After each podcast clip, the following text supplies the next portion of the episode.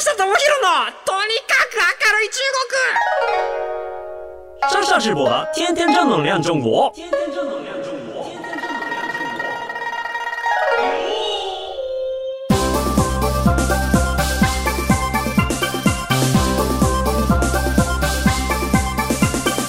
中国。真面目です面大家好，我是上上直播。皆さんこんにちは。中国ビリビリナンバーワン日本人インフルエンサーコンテンツプロデューサーの山下智博です。日本放送ポッドキャストステーション山下智博のとにかく明るい中国。この番組は中国で結構有名な私があなたの知らない中国の面白トピックやそんなにどやれない豆知識を紹介していき日本と中国の架け橋ならぬローション的な役割を果たしていきます。はい。ということでですね、最近、あの、またちょっと僕も、あとテレビに出させていただきまして、テレビといってもあれなんですよ、あの、西日本テレビ。さんという、まあ、ちょっと地方局なんですけれども、で、えっと、まあ、僕の小樽の先輩の加藤浩二さんはい、同じ高校出身の極楽とんぼの加藤浩二さんが司会する加藤浩二のちゃっかりバズってますっていう番組なんですけれども、こちらね、えっ、ー、と、去年に撮影したものがようやく出てきまして、今あの YouTube とかでショート版見れて、で、あの、フルバージョンを見ようと思ったらミクチャっていうところに入っていってみなければならないんですけれども、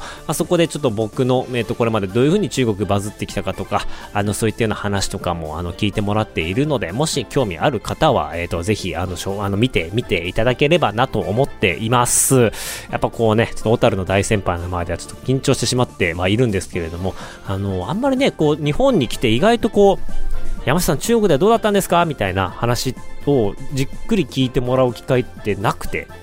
割となんか僕がそのそのままこう今日みたいに中国事情を紹介しますって出てきてでこいつは一体中国で何してこんな有名になったんだみたいなことをあの堂々とお話しする機会っていうのはなかったので、まあ、それをねしっかり聞いてもらって非常に喋りやすかったですしなんかいろんなものがうまく出せたんじゃないかなと思っています。もともと30分1本番組なんですけれどもあのー、まあ、スタッフの方がすごい面白かったですということで60分ぐらい収録して30分30分であの前編後後編に分けて流してくれることになりましてですね、あの山下の魅力がそこできっと伝わるはずだと思います。まあちょっと見ながら、あ、ここもうちょっとこういう風にボケればよかったなみたいなこととかはまあ往々にしてあるんですけれども、はい、あの、その時出せる僕の全てを出してきたつもりです。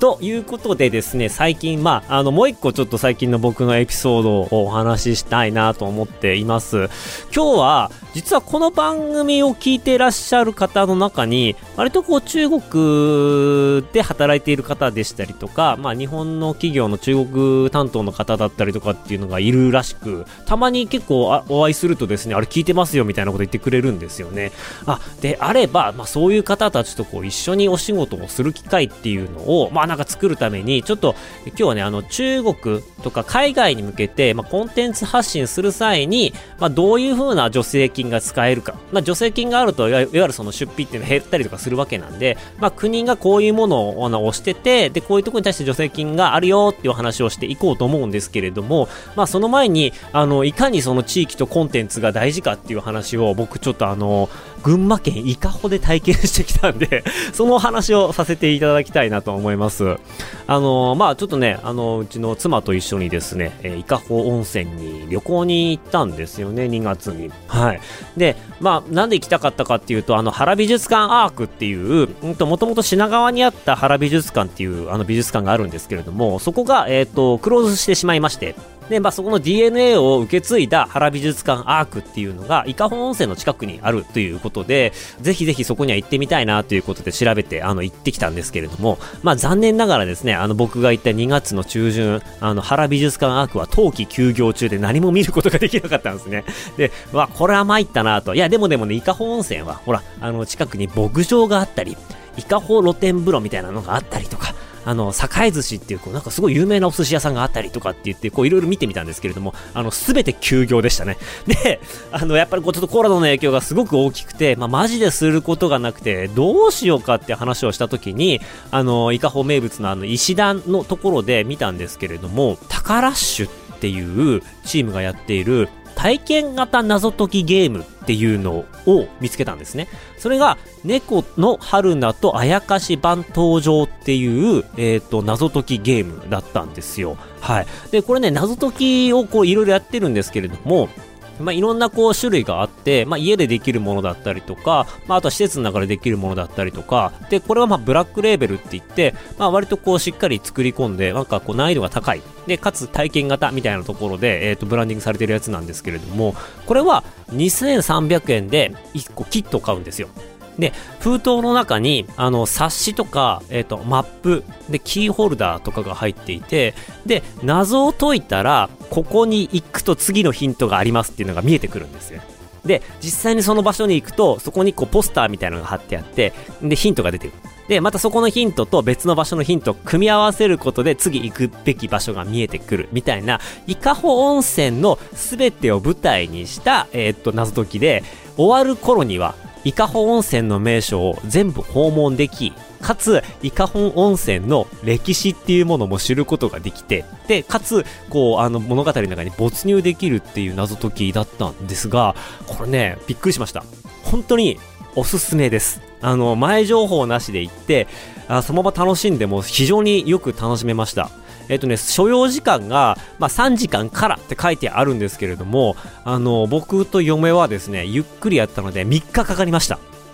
3日です。あの、えっと、ヒントページがあって、ヒントページを見るともっと早くできたりするんですけれども、前半はできるだけこうヒントに頼らず自分たちの頭だけでやったっていうのもあって、すっごく、まあ、暇だったっていうのもあったんですけれども、あの、すごくこうゆっくりやりました。なので、こう、日中はこういろんなところヒント回って、で、謎解きのパートだけ残して、えっと、温泉宿でちょっとな一緒に謎解きやったりとかして、で、その後、あの次の日の朝に、じゃあちょっとあそこ行ってみようって言って行って、みたいな感じの過ごし方をしたんですね。移動距離もね、結構あるんですよ。あっち行ったりこっち行ったりっていうのもあるので、まあ、やっぱ車があるとすごくやりやすいなっていう感じですね。で、2泊とかやっぱりして、まあ、観光したりとかする中で、まあ、ちょっと謎解きもしていくみたいなやつがおつかなと。で、この謎解きのすごいのがですね、あの中に冊子、キーホルダー、マップ、入ってるって言ったじゃないですか。全部使って謎解くんですよ。で、全部使うってどういうことかっていうと、終わる頃にはもう冊子がこういろんな折り曲げたりとか分解したりとかもうバラバラになってくしゃくしゃになるぐらい使い倒すんですよね。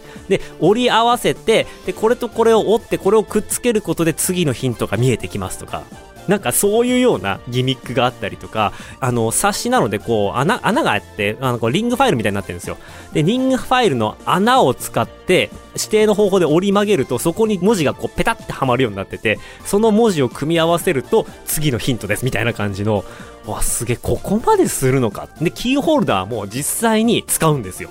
実際にこう紙と組み合わせてヒントと組み合わせていくとそれも実際に使えちゃうみたいな感じで余すところなく謎解きになっていて謎の、まあ、解く時が単純に頭をこう分解するだけじゃなくて手を動かして、えービジュアルでマップとかも使って出てくるので解けた時感動するんですよ。でしかもこの猫のお話なんですけれども最後の最後になぜかめっちゃ感動するんですよ。もう3日ぐらいね、まあ3日って言っても多分合計7、8時間ですか、物語の中に没入していって、もうあの人物に感情移入していくと、もう最後の最後に、あの謎を解いて出てくるフレーズ、7文字のフレーズが出てくるんですけれども、これがね、結構感動するんですよ。うわーってなって、僕がうわーってなってるともう嫁が隣でもうボロボロ泣いてるみたいな。そのぐらいいい体験なんですよ。で、いつでも今体験できるはずなんで、僕ちょっと詳細をここまでにしておきますけれども、イカホ謎解きで検索してみると出てきます。で、まあ、謎を解きながら街の歴史を知ったりとか、あの物語深く入り込むことで、知らない街がね、どんどん好きになっていくんですよね。で、イカホの、まあ、普段だったら行かないようなところにもヒントがあって、そこに行って、ヒントを見つつ、そこもちょっとついでに観光してっていうことで、あの、いろんなところに行って、いろんな、あの、ヒントを見ながら、そこの人たちと会話をしたりですとか、普段見ないような光景とか見たりとかっていうところで、結構ね、あの、観光に肉付けがされていくっていう意味で、やっぱり観光とコンテンツって相性いいなと。で、伊香保温泉でこんな謎解きがあったよって言っておすすめができる。温泉宿だけだったら、さしてそんなに真新しいものではないんですけれども、今こういうコンテンツでこういう風に遊べるよっていういうようなことだったりとか、こういうような、あの、まあ、映像があって、こういうところに行ったらすごく綺麗だったよとかっていう意味で、まあ、前回僕が作ったあの、小樽のブランデッドムービーもそうなんですけれども、まあ、コンテンツと観光っていうのが非常に相性がいいなっていうところで、まあ、前段おしまいです。ということで、あの、今日はこういったお話を伝えていきたいと思います。題して、海外向けコンテンツ制作に使える補助金で得しよう。はい。もう前段で結構お話ししてしまいましたけれども、これからお話しするお話っていうのは、今ですね、経済産業省ですね、日本の経済産業省が、えっ、と、JLOT っていう補助金を海外向けコンテンツ発信の補助金として、えー長年運用しています。で、これはね、コンテンツを海外に持っていこうって思った時に助成金が出ます。で、大体ですね、あの、必要経費の、まあ大体の全体の経費があって、その中で食費とか接待費とか交際費とか、そういったものはこう除外されるんですけれども、認められる対象経費の3分の1、ないしは半分、多い時は3分の2、えー国が補助してくれますと。要は、持ち出しは絶対3分の1以上、まあ、ないしは3分の2とかあるんですけれども、それ以外にかかる費用は国が出しますよっていうようなもので、うまく活用すると、えっ、と、安く、あの、海外に、えーいろんなものを展開していけますっていうところで、これはね、海外とか、まあ、中国以外もそうなんですけれども、まあ、中国向けに何かものを作っていきたいな、宣伝していきたいなとか、あの、ブランデッドムービー作りたいなとか、EC 作りたいなとかっていう時に、あの、使える助成金なので、僕がザザザッと軽くご紹介していきます。はい。なのので、ちょっとあの、担当者の方におかれましては、ちょっとこれメモしながら撮っていただきましてですね、実際にこう調べてみて、これ使えるぞっていうことであれば、実際に活用してみたらすごくいいんじゃないかなと思っています。はい。で、j ロッドなんですけれども、種類がね、1から5まであるんですよ。はい。まずこれが驚き。あの、海外にコンテンツ波及してきますよ、発信してきますよっていう中で、5種類助成金がありますと。で、僕が前回やったのは、JLOT5 っていう、あの5番目の助成金なんですね。で、これは何かっていうと、デジタル配信を念頭に置いたストーリー性のある映像の制作発信を行う事業。つまり、えっ、と、まあ、ミニドラマですね。ミニドラマ、企業さんのミニドラマを作って発信するっていうものに対して助成金作りますよと。大事なのは事業者さんが発信して、えっ、と、見た人が共感してシェアして、最終的にこの企業いいよねっていう企業のブランディングに使ってくださいねという、えっ、と、まあ、助成金です。で、まあ、例えばその、えっ、と、まあ、一本ミニドラマ作りますって時にやっぱ数百万円かかってくるんですけれども、まあ、そのうちの対象になるものとして脚本費だったり、まあ、制作スタッフの人件費だったりとか、撮影機材費だったりとか、海外はあの出していくときにローカライズ費用みたいなものがあの対象になって、一社につき最大1000万円の助成が出たりします。で、ということで言うと、えっ、と、3分の1補助の、えっ、と、条件だったら、まあ、3000万円のバジェットに対して1000万円最大出ますと。で、3分の、あの、半分とかだったら、まあ、あの、2000万円のもの作れば1000万円出してくれますよっていうものだったりするんですよね。まあ、半分とか3分の1出してくれるっていうのは非常に助かりますというところで、ただね、やっぱこのお役所なので、事前に企画書だったりとか、絵コンテだったりとかって作って提出しなきゃないんですよ。なので、もう実際にやるぞっていう風に決めてかからないと、結構トローで終わってしまうんですよ。なので、まあ、自治体さんとかで、よし、やるぞっていうのが決まった中で、じゃあ、プラスアルファで、な助成金も一緒に狙っていこうみたいな感じになっていくと、結構、あの、やりやすいかなと。ただ、まあ、あの、私も一回こう経験させてもらって、あ相当ね、あの、文字、作文が非常に難しいんですけれど、まあ、コツがあると思うんで、慣れてきたらね、簡単だと思います。はい。で、これが、あのー何がいいかなっていうと、これ国内向けにも使えるんですよ。ブランデッドムービー、ブランデッドショートって言われる、まあ、ドラマ作りに関しては、海外発信になると、さらに加点はしてくれるんですけれども、採用の、えっ、と、確率上がるんですけれども、日本の企業が日本の人たちに向けてブランデッドムービー作りますよっていうものに対しても、えー女性がつけてくれるので、J ロットの中では、あまりこう、海外向けじゃなくても、あのー流せますよっていうことで、非常に、あの使いやすい助成金かなと思います。多分、まあ、YouTube で流すにしても、まあ、一応その英語の字幕だったりとか、海外の人が見てわかるっていうところは、あ多分あの、必要最低限の条件かなっていうのは、ちょっとあるんですけれども、まあ、そんなこんなで比較的使いやすいです。で、もっと使いやすいのが JLOT1 っていう助成金なんですね。これは、コンテンツの海外展開の支援と、訪日外国人増加を狙ったものということで、日本にもうすでにある番組や映画、アニメ、楽曲の配信、ライブコンサート、ゲームや出版物を、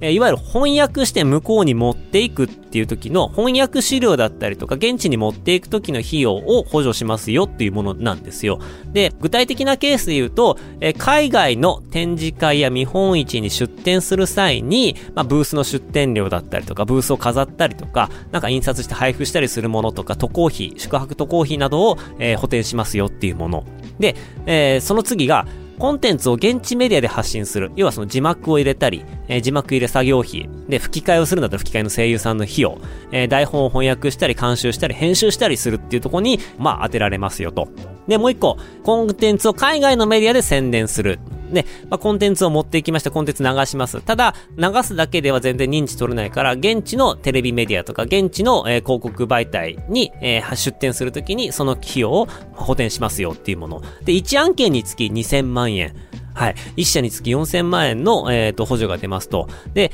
対象経費の最大2分の1を補助するっていうふうに書いています。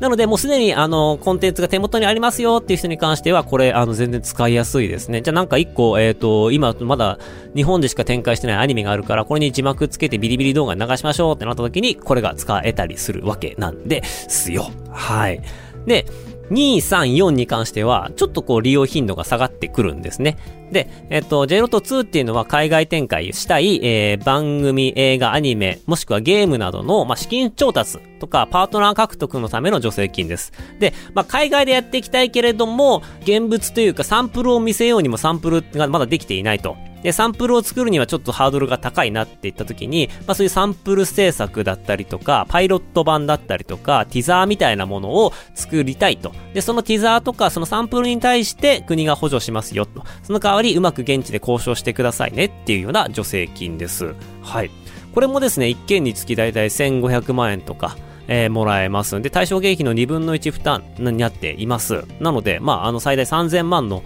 あの、予算作って、こう、ティザー作っても1500万出してくれますよっていうようなところですね。あの、35歳以下の若手チームにはね、あの、3分の2補助しますよみたいな、こういったこう、優しさも出てきています。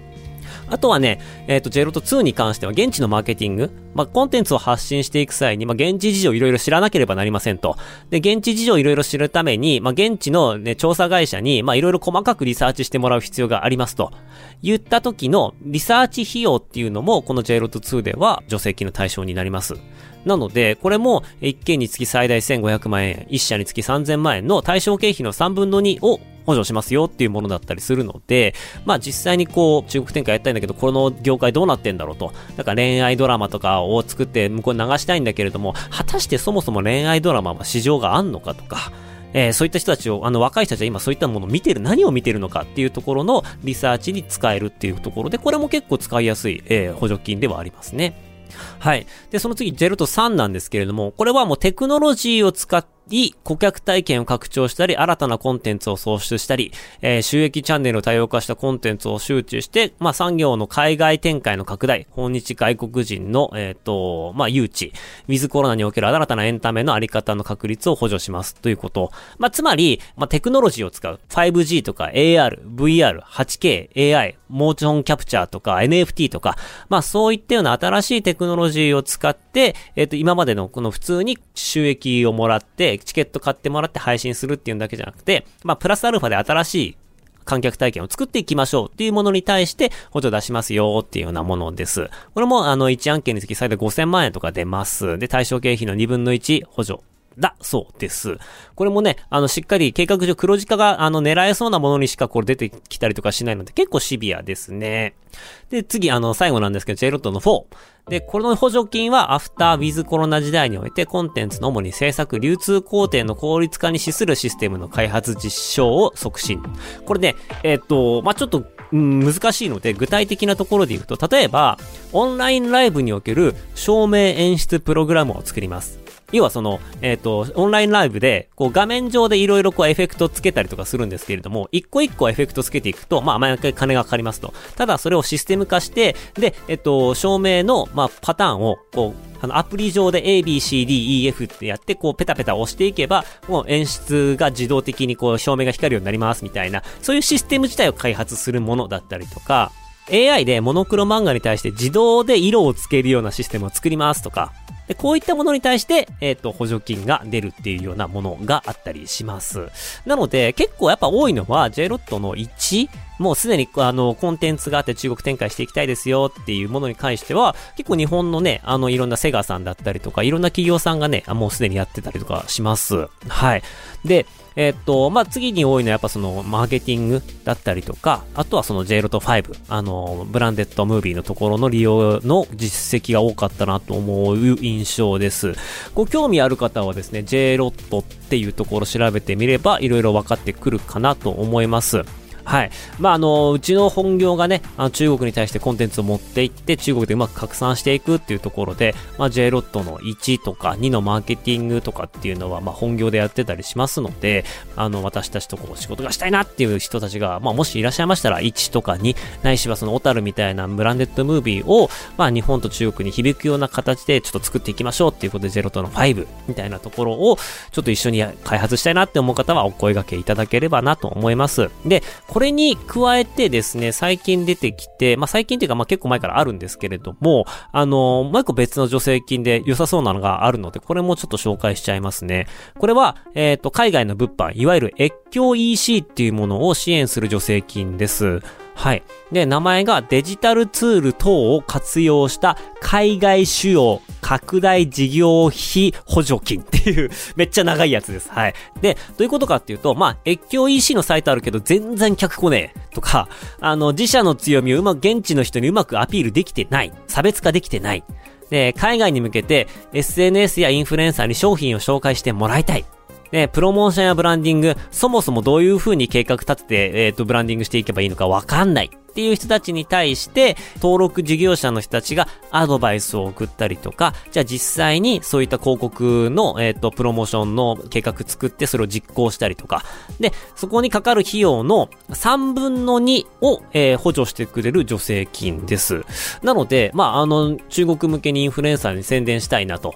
で、えっ、ー、と、300万円かかりますって言われてたものが、これが、あの、まあ、理論上、えー、100万円で済みますよと。150万円、あの、ありま、かかりますって言われたものが、実際50万円でできちゃう。まあ、いわゆるその66%オフでできちゃうような、結構強いものですね。しかもそれで売り上げが上がってくると完全に黒字取り返せたりするので、これも結構使いやすいかなと思います。で、しかも、越境 EC って実は、プラットフォーム作るのはそこまで、えっと、難しくないんですよ。で、プラットフォーム作っちゃって、で、あとはその郵送体制だったりとか、えー、まあ、ちょっと一番大変なのは、そのカスタマーセンターですね。問い合わせがあった時に、やっぱ秒で返すような、えっ、ー、と、体制作りっていうのを、まあ、していかなければないので、この辺も、あの、賞味一等相談してもらえれば、できるところとか、たくさんあるので、紹介はできますと。なので、こう、海外で物を売りたいなって思っている方に関して言うと、中国に関しては、あの、実際に店を作って、えっ、ー、と、運営体制作って、で、実際にこう、宣伝して、販売につなげるっていうところまで、持ち出しはあるんですけれども、そういったところまで、えっ、ー、と、結構つなげて、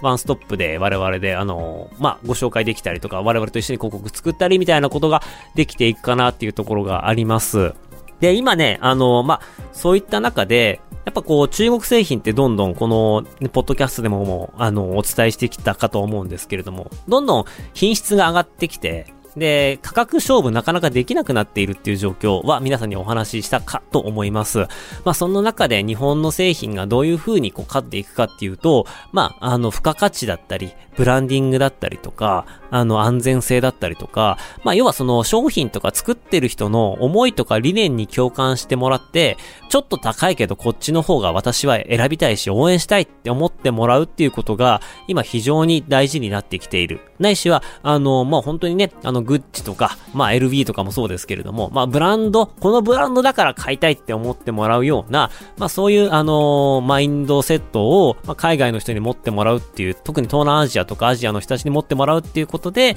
日本の、まあそういったものがずっと買っていただけるっていうことが、まあ、うん、まあ僕はスタンダードになっていくと思うんですよ。なので、いかにその企業が真摯にものづくりをしているかとか、どれだけこだわっているかとか、どういうような思いで作っているかみたいな、あの、いわゆるカンブリア宮殿とか、まあそういったガイアの夜明けみたいな、その中でどういう人がどういうこだわりを持ってこの商品を作って、結果その商品が誰かを幸せにしているみたいな、まあそういった事実を海外向けにドキュメンタリーで撮って、それれを見た人が、あ、この商品いいわと。この動画見たけど、この会社いいな。これをちょっと、私はもうこの会社にずっとこう、買い物していこうって思ってもらえるような、まあ、中国向けカンブリア宮殿のミニバージョンっていうのを今ちょっと企画していますと。で、まあ、本当に企業好きになってもらって、そのままネットで購入してもらえるような番組っていうのを計画していて、まあ、これをシリーズとかでできたら、自分たちが一回こう、えっ、ー、と、まあ、動画作ったとしても、まあ、他の回がバズったら、その番組にファンがついていけば、自分たちが放送した後も他の回がうまくいったら、またその人がまた頭から全部見てくれるとか、そういうような相乗効果とかもあるので、多分これは僕的にはまあ、このシリーズ使って、まあ、できれば、あの、持ち出し、あの、50万、100万、150万ぐらいのレンジで、なんかその番組をたくさん作れるようになってシリーズ化していって、実際にそこで取り上げられたら、再生回数はそこまで伸びないかもしれないけれども、見た人が、買ってくれる率が高い番組っていうのが、うまく日本のそういったノウハウを使ってできるんじゃないかなというふうに思っていて、今ですね、あの、そういった、えっ、ー、と、実際に企業紹介のテレビ番組を作っているディレクターさんとかにも声かけ始めて、ちょっと体制が整ってきたところなんですよね。なので、まあ、EC で、ちょっと中国狙っていきたいなっていう方に関しては、あの、ぜひぜひご連絡いただければなと思っています。約66%オフで、あの、我々と一緒にお仕事ができる機会でもあったりしますので、はい、あの、今日紹介しました J ロットですとか、このあのデジタルツール等を活用した海外需要拡大事業費補助金なんかも検討してみてもらえたらなと思っています。はい。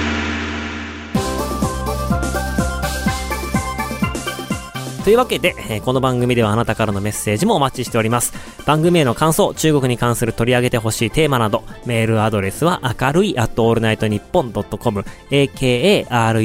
at allnightnippon.com までお願いします。ここまでのお相手は山下智博でした。那么大家下次见、バイバイ。